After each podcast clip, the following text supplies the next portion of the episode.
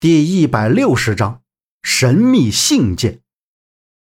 杀死梅花的凶手自己乱刀砍死了自己。倒下的那一刻，杨木看到那人眼中露出释放淡然的眼神，似乎他所有的怨恨，所有的一切都随着刀落而结束。徐老也是见过世面的人，拄着拐叹了一口气，命人收拾惨状的院子。他走到胡先生身前。胡先生果然高超，来人，带胡先生去擦药。胡先生眼睛一眯，眸光中带着冷冽，抬手一挥道：“不必麻烦，这伤可不是白挨的。”那当然，老林，拿钱给胡先生，再把胡先生安全送回去。徐老吩咐着一旁的老林。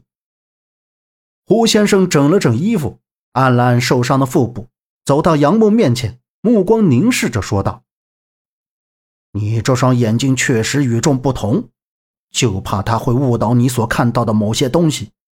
还有，你这个人不要太过于执着，很容易受到伤害的。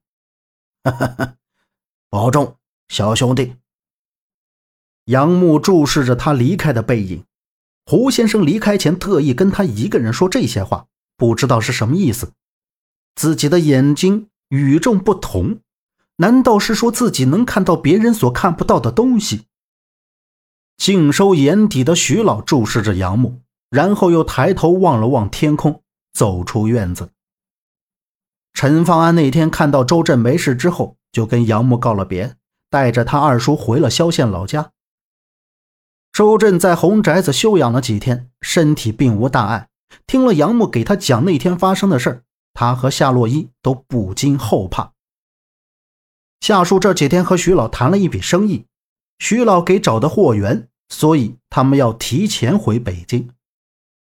徐老给安排了车，将他们送到了徐州的飞机场。杨木坐在靠窗的座位上。怀里紧紧抱着从杨家老房子里取回来的橡胶袋子，袋子里装着从木头箱子里翻出来的旧照片和一些旧书本。虽然都不是什么值钱的东西，但却是值得他留念的回忆。自从坐上飞机，周震和夏洛伊这两个人的嘴是一直没停过，有说有笑，侃侃一路。周震这一路大概是把他夏目经历的所有事都跟夏洛伊说了一遍。夏叔则端着报纸，像听故事一般津津有味的边听边笑。这种和谐融洽的气氛，使得整个机舱都不一样了。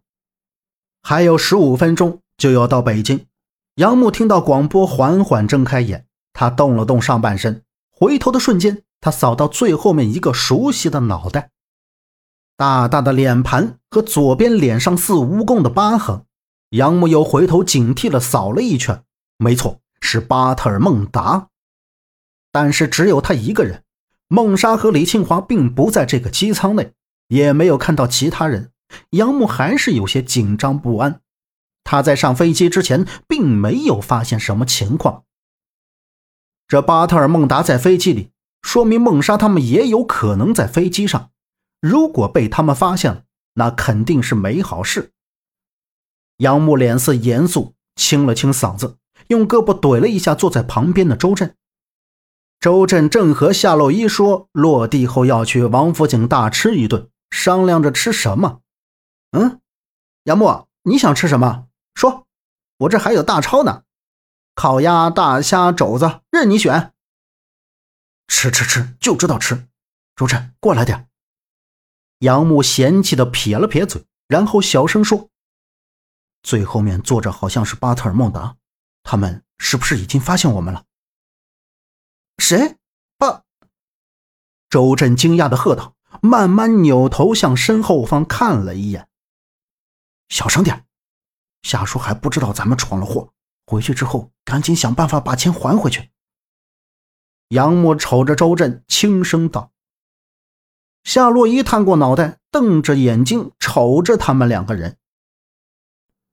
本集播讲完毕，感谢您的收听，欢迎您订阅。下次不迷路哦。